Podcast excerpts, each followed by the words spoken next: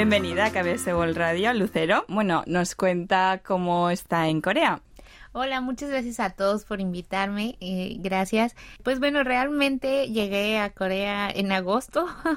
Eh, un poco pasé el tema de la, de la cuarentena obligatoria y una de las razones del por qué me vine a, en esta situación es porque K-Magazine, que es em, el medio de comunicación enfocado a difundir la cultura coreana en español, pues pasó a una de las rondas de, de la K-Startup Grand Challenge. Entonces somos uno de los 60 equipos seleccionados para estar aquí en esta contienda en, en Corea. ¿Podría hablarnos un poco más sobre su revista K-Magazine? K-Magazine es un medio que nació hace cinco años cuando yo empecé a conocer la cultura coreana y me llamaba mucho la atención porque los medios tradicionales en los que yo trabajaba, porque yo también soy periodista, pues no estaban tan interesados en cubrir la cultura coreana y el Hallyu empezó a crecer en México, había muchos conciertos y eventos y la gente quería saber más, ¿no? Consumía K-dramas y todo. Y entonces decidí que yo también quería escribir de esos temas y ya que no había una plataforma donde yo podía leer acerca de, de la cultura coreana, decidí crear una página, un portal y así fue como nació K-Magazine porque quería justamente conectar con esas personas que le gustaba lo mismo que a mí y quería que habláramos acerca de la cultura coreana, ¿no? Que hoy en día es muy famoso, es un fenómeno mundial, ¿no? Entonces, eh, la revista, ¿qué temas aborda? ¿Es todo general sobre Corea o sobre algún tema en específico? Eh, la revista nació siempre con el valor de ser Hallyu, todo lo relacionado a la ola coreana, porque la gente entraba a través del K-pop y cuando consumías K-dramas veías eso, pero de repente también conocías un poquito más de la gastronomía. Hay gente en México que aprende coreano para entender los K-dramas o para conocer a sus idols y poder hablar con ellos. Y entonces decimos que el proyecto no solamente iba a hablar de K-pop como lo hacen muchos medios, sino que una de las características es justo abordar temas diversos, la política, la cultura, la gastronomía, las clases de idioma y también hace poco notamos que la gente no solamente consumía todo lo relacionado a Corea, sino que estaba muy interesado en conocer lo que era Asia. Entonces abrimos una sección de Japón, de China, eh, también de Tailandia recientemente y vamos abriendo contenidos de otros países asiáticos. ¿Qué cree que diferencia el K-Magazine de otras plataformas sobre Hallyu? Justo esa pregunta me, me la hacen mucho, ¿no? Porque cuando nosotros iniciamos, obviamente había muchísimos blogs también de fans, ¿no? Y hoy en día hay blogs todavía que van haciendo, otros que van creándose. Hoy hasta medios grandes se meten en hacer portales digitales. Pero, ¿qué nos hace diferentes? Que al final nosotros obviamente somos fans de la cultura coreana, ¿no? tan fans que somos, pero también somos tan apasionados de la cultura coreana que hemos aprendido muchísimo, ¿no? Muchísimo. Justo todos esos conocimientos y esos aprendizajes que tiene la gente además de que somos, la mayoría de todos nosotros somos periodistas y comunicólogos, pues justo tratamos de hacer buenos contenidos. ¿Y qué se trata de hacer buenos contenidos? Pues crear contenidos auténticos, entrevistar a la gente, hablar con la gente, hacer lo que te enseñan en la universidad y en un periódico normal, ser un medio de comunicación. Yo siempre les he dicho a todo el equipo es, somos un medio de comunicación, o sea, no somos un blog que, por ejemplo, en eh, hay blogs a nivel mundial, y hay portales que solamente usan la información traducida y de hecho las traducciones no son muy buenas, ¿no? Es como las toman de otras partes o de otras páginas, las traducen y, y eso es lo que usan como información. Me parece que eso al final es una información que puedes obtener del Internet y, y, lo bajas, pero al final nosotros lo que hacemos es crear contenido, tratar de crear el contenido auténtico siempre. Algo muy curioso es que durante todos estos años he visto cómo muchos proyectos nacieron al mismo tiempo también después de mí, ¿no? Y intentaron hacer lo mismo y seguir y después pasaron cosas y los proyectos ya no continuaron. Y bueno, nosotros estamos ahí, aún con COVID, pues sí, ¿no? Porque COVID afectó a muchas empresas y a nosotros también nos afectó económicamente por el tema de la publicidad, pero bueno, ahí estamos, ¿no? Estamos creando contenido todos los días. Alguien nos decía en estos días, me gusta mucho leer K-Magazine en, esto, en estos meses que han sido muy difíciles, porque es como si mi vida continuara tan normal porque yo sigo leyendo y sigo viendo que ustedes generan contenido, sigo viendo que tienen Facebook Lives, que invitan a personas para hablar de temas que me gusta. Entonces ella nos comentaba que su vida seguía siendo normal gracias a que seguía viendo que Kay Magazine estaba ahí, activo todo el tiempo. Y detrás de todo eso está pues estas 50 personas que están con nosotros siendo los, los voluntarios y que crean el contenido diario y que lo hacen posible. Ah, ¿Y ese interés hacia Corea, cómo nació? Yo eh, conocí a los K-dramas hace más de 20 años realmente, como por 2002, cuando empezaron a transmitirse los primeros K-dramas en México. Fue que yo conocí todo sobre Eva, me parece, y una joya en el palacio. Fue uno de los primeros dramas que yo empecé a ver. Y obviamente me gustó muchísimo la historia y la trama. Yo no sabía que venía de Corea, ¿no? Porque yo lo veía en español, doblado al español. Pero después, gracias al internet, pues te empiezas a conocer más contenidos que, que justo te permite esa plataforma. Y llegué al K-pop y tuve la oportunidad justo de conocer bandas como Super Junior y Big Bang que empezaban en, en su momento y después fui adentrándome muchísimo más. Yo, bueno, quiero decir que al final yo siempre me, me sentí interesada por la cultura asiática y llegó un momento en que comencé a meterme a muchos cursos en la universidad acerca de, de, Asia, ¿no? Y justo eso lo junté con las cosas que empezaba a conocer nuevo, como lo que es el K-pop, los K-dramas, y, y fue todo eso un conjunto que al final me llevó a decir, bueno, creo que vamos a crear una plataforma en donde podamos hablar de todo esto que sé y todo lo que sé y lo que sabía en su momento eh, quería vaciarlo en un lugar donde la gente también llegara y pudiera justamente conocer estas nuevas cosas. ¿Podría compartir algunas cifras relacionadas con la revista? Justo cuando creamos K-Magazine, me llamó mucho la atención porque en el primer año tuvimos más de 47 mil views, ¿no? Y yo decía, bueno, pasó. Y al otro año el número se duplicó, ¿no? Y después creció.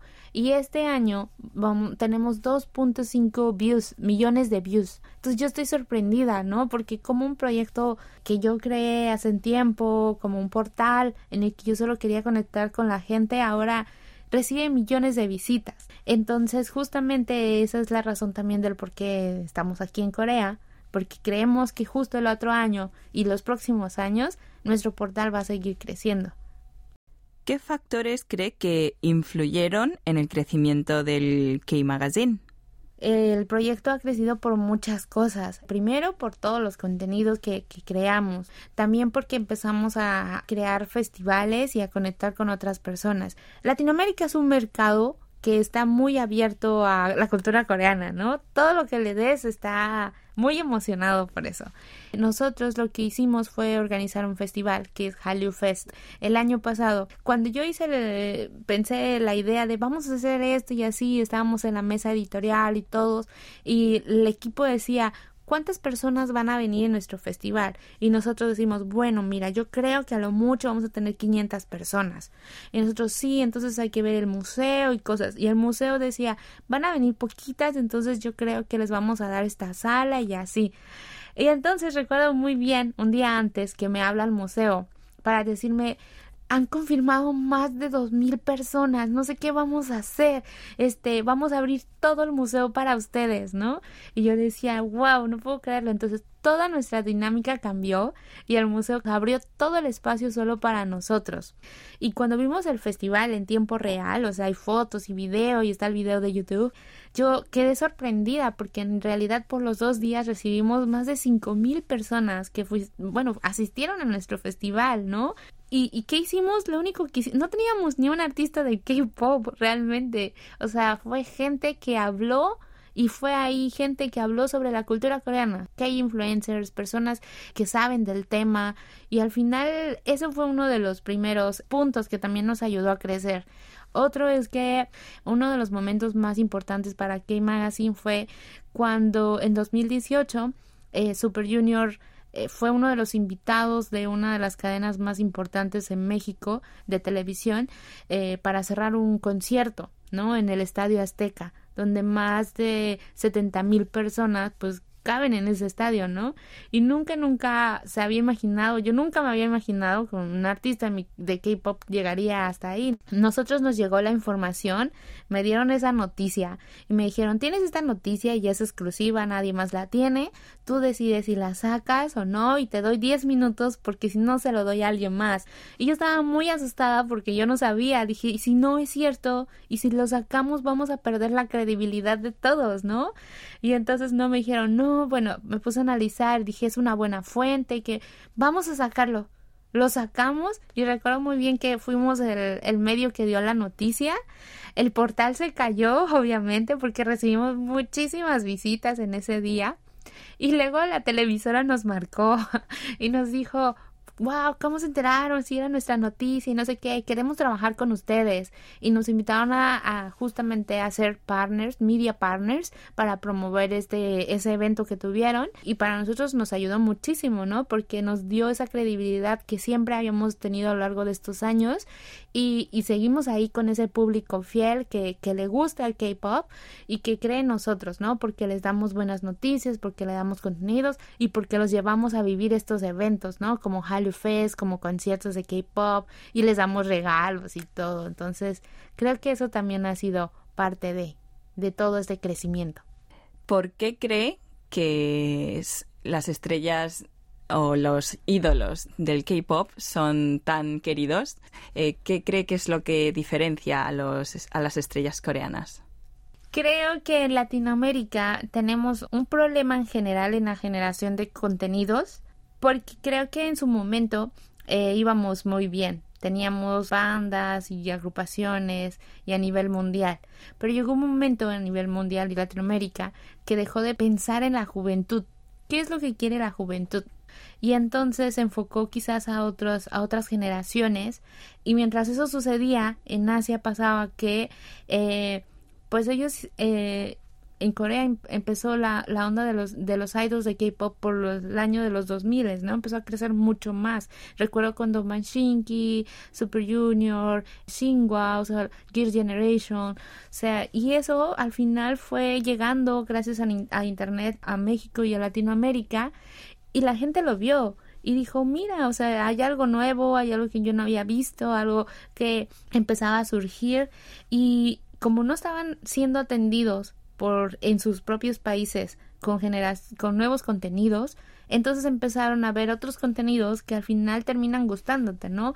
Justamente el concepto de los uh, de los idols, de la boy band, de toda la producción, de lo que se hace en todo el proceso de llevar a un artista, formarlo, creo que eso le da mucho valor a todo el contenido. Y entonces al final la gente termina gustándole, termina gustándote el ritmo, las canciones, todo, porque al final es algo que estás descubriendo, algo nuevo, algo que te está dando que, que no tenías y que al final terminas tomándolo.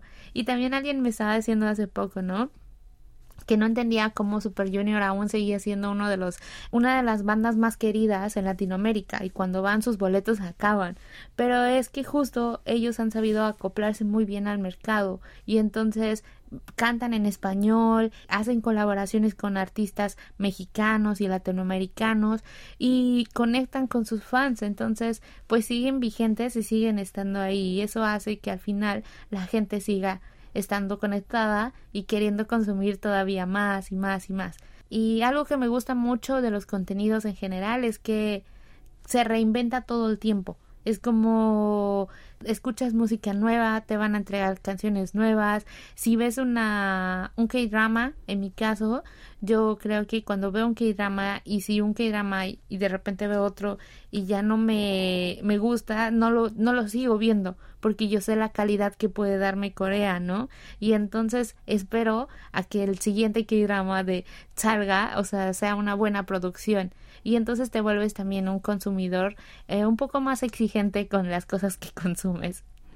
Nos ha comentado antes eh, sobre los contenidos que ahora con el coronavirus se emiten en, en línea. Supongo que también habrá afectado los contenidos que está creando la revista, ¿no? ¿Qué cambios ha habido? Nosotros somos un medio digital tengo más de 50 personas que colaboran en el proyecto porque les gusta la cultura coreana. Entonces, yo les digo que son K-Culture Ambassadors, ¿no? Porque son embajadores que promueven la cultura.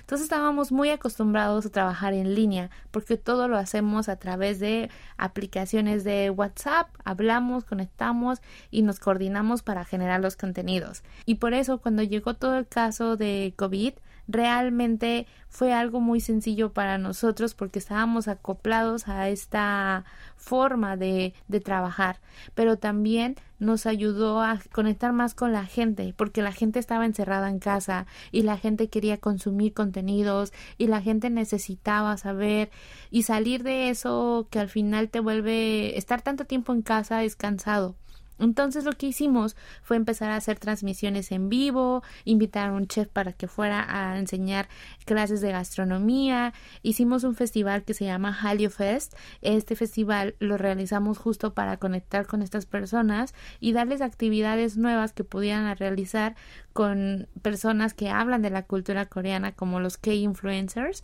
y entonces al final realizamos muchas actividades. Yo creo que lo que nos permitió es conectar un poquito más con ellos. ¿Y prevé alguna tendencia nueva en el futuro del Hallyu? Siempre creí que la cultura coreana del Hallyu, bueno, que que no era una moda pasajera, o sea, no era algo que se iba a quedar y de repente se iba a ir. Yo siempre pensé que era algo que iba a crecer, porque como es algo que continuamente se está renovando, siempre te ofrece productos nuevos, eh, K-dramas nuevos, series, historias nuevas, o no sé, o sea, te, te, te, regalan cosas diversas.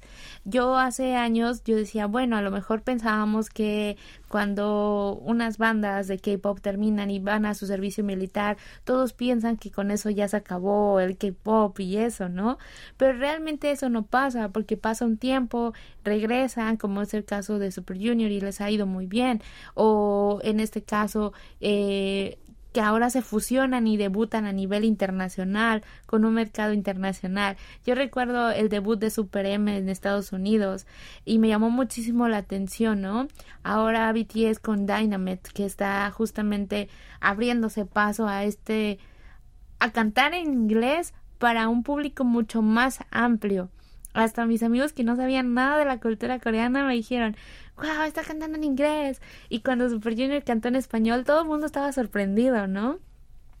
También cuando eh, empieza, yo creo que lo que sigue es que siga el K-pop creciendo, que va a seguir creciendo muchísimo, que va a ser algo que se va a quedar, obviamente, y lo que nos va a permitir en un futuro es ver más colaboraciones con artistas. Si hoy lo estamos viendo con artistas americanos, yo creo que también se va a ver una apertura para los artistas que cantan eh, los latinoamericanos y que cantan en español.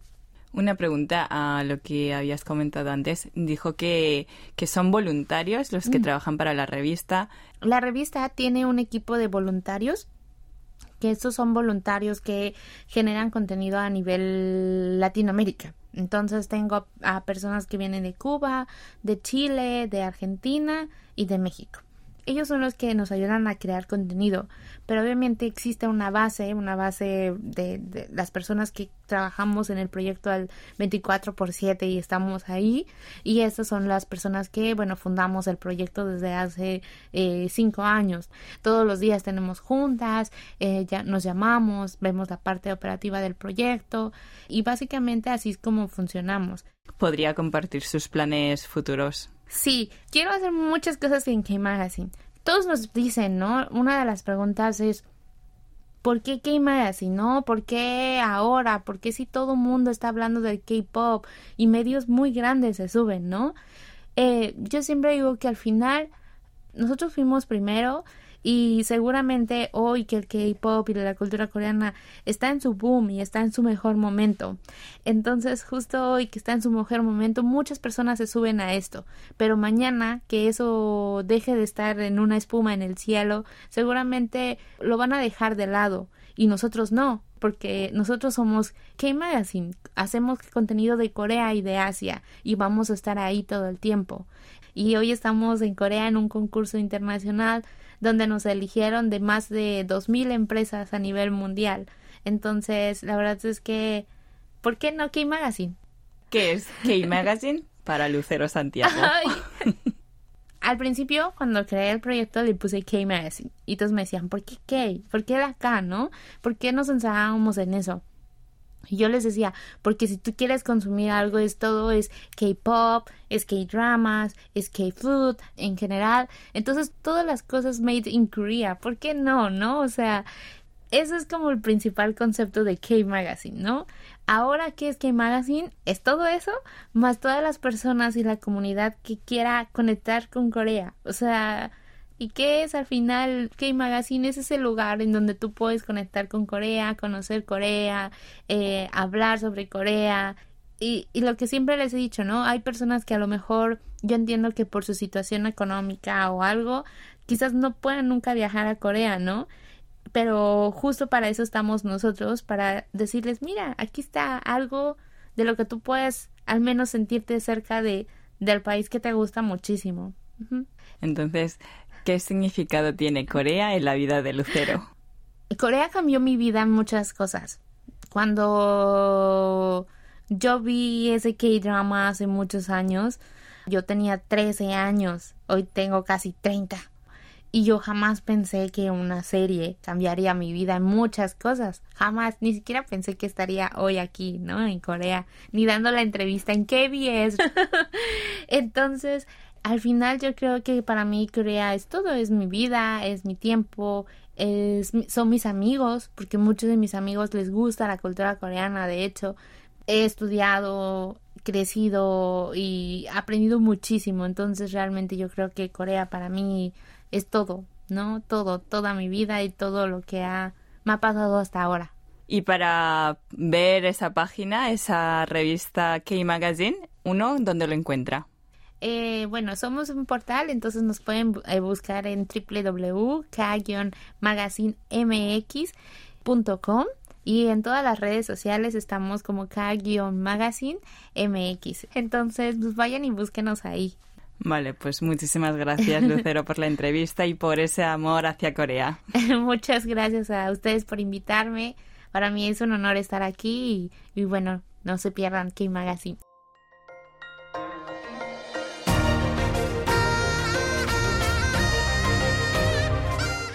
Acaban de escuchar el podcast de KBS World Radio. Hay muchos más contenidos en wall.kbs.co.kr barra Spanish. Gracias por seguir en sintonía. KBS World Radio